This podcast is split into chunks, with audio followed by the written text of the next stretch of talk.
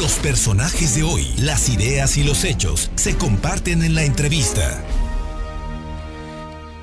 Bien, y son las 2 de la tarde con 32 minutos. Me da muchísimo gusto saludar. La verdad es que debo incluso presumir su amistad y el afecto que nos hemos tenido desde que éramos compañeros en la primaria. El doctor Eduardo Telles Bernal, oncólogo del ISTEP, que esta tarde nos hace el favor de platicar con nosotros porque hoy es el Día eh, Mundial del Combate contra el Cáncer. Eduardo, ¿cómo estás? Muy buenas tardes y muchísimas gracias. Hola Fernando Alberto, muy muy muy buena tarde. Aquí saludándote y también un abrazo fuerte y fraternal y un saludo para todo tu auditorio. Eh, doctor, hay un tema que sin dudas mm, durante muchos años ha vuelto un, un, un asunto de, de, temor, de miedo, el tema del cáncer, pero también la ciencia ha avanzado y hoy la ciencia en este combate contra el cáncer que es cotidiano, que es diario, hay grandes avances. Platícanos de lo que se está haciendo y de lo que se está encontrando, la manera en la que se combate precisamente a esta enfermedad, que antes creíamos que de inmediato al diagnosticarla era mortal, pero hoy sabemos que puede haber prevención. Claro que sí, Fernando Alberto. Fíjate que el tratamiento del cáncer inicialmente, pues era, eh, hablando médicamente, era eh, simplemente la quimioterapia la cual sigue en su uso, pero ha habido nuevas aportaciones en el tratamiento, obviamente aunado a la cirugía y a las radiaciones.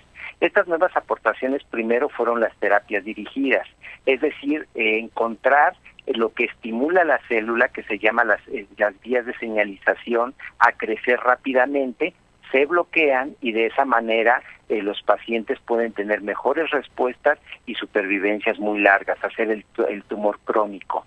Posteriormente evolucionamos a la inmunoterapia, es decir, estimular el sistema inmune para que ataque a las células cancerosas y obviamente podamos tener también hasta posibilidades de curación. Esto es el boom nuevo que estamos prácticamente desarrollando con muchos fármacos que vienen en, en avanzada y que definitivamente sí ha logrado, inclusive te puedo decir hasta curar a muchas personas, ¿sí? Y finalmente, ahorita en el último punto donde se está trabajando es en la microbiótica, es decir, se han encontrado que existen bacterias dentro del intestino que pueden ser benéficas para estimular al sistema inmune. Entonces estamos trabajando en estos tres sectores que son prácticamente novedosos y que lo que vamos a tratar de lograr es de que el cáncer se vuelva una enfermedad crónica y se viva tan largamente como una diabetes o una hipertensión arterial. Oye, pues mm, en ese sentido buenas noticias y sin duda la investigación a la que tú te has dedicado muchos años, pues eh, empieza a tener logros eh, específicos en el tema del cáncer. Pero hay, hay un asunto, por ejemplo, el año pasado, de acuerdo a la Secretaría de Salud, murieron en Puebla entre enero y agosto 111 hombres por cáncer de próstata. ¿Ahí qué es lo que pasa? ¿Es prevención? ¿Es descuido? ¿Qué sucede, Eduardo Telles Bernal?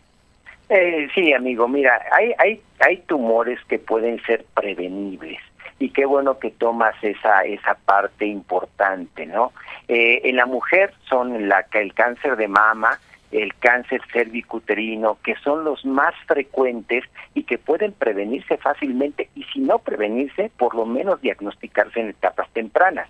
Es decir, cuando los tumores son sumamente pequeños, donde para nosotros es más fácilmente eh, eh, curarlos. Ejemplo de esto, bueno, es hacer una, un Papa Nicolau, que es una citología exfoliativa cervico-vaginal, una colposcopía o una detección mamaria con una mastografía y un ultrasonido mamario, que son estudios simples, accesibles para todo el público y que de alguna manera nos ayudan a hacer la prevención. Y en el hombre también el tumor más frecuente es el cáncer prostático. El cáncer prostático también eh, se presenta en hombres mayores de 50 años y que va muy relacionado con los hábitos urinarios. Cuando un hombre después de los 50 años debe de hacerse su antígeno, su tacto rectal, su ultrasonido prostático, para que de esa forma se puedan encontrar tumores más pequeños y obviamente podamos asegurar más curaciones en ellos. Entonces sí, son los tumores más frecuentes, pero más prevenibles. Por eso es bien importante este mensaje en el Día Mundial del Cáncer, que tratemos de, de, concientizar a la gente de que haga más prevención, porque entre más etapas tempranas se encuentren, es decir, entre más chiquitos sean los tumores, más posibilidades hay de curación. Yo, yo finalmente te preguntaría, Eduardo, estoy seguro por la experiencia que tienes, por los años que has trabajado como oncólogo, eh, estoy seguro que muchas veces cuando dabas un diagnóstico y le decías al paciente, a la paciente que, que tenían cáncer, eh, de inmediato caían en depresión. Hoy parece que hay posibilidades de atender y como nos acabas de comentar, de sacarlos adelante. Con una enfermedad crónica, enfermedad sí, pero hay otras enfermedades crónicas que también son muy agresivas como la diabetes, la hipertensión, que bien cuidadas pueden durar mucho tiempo.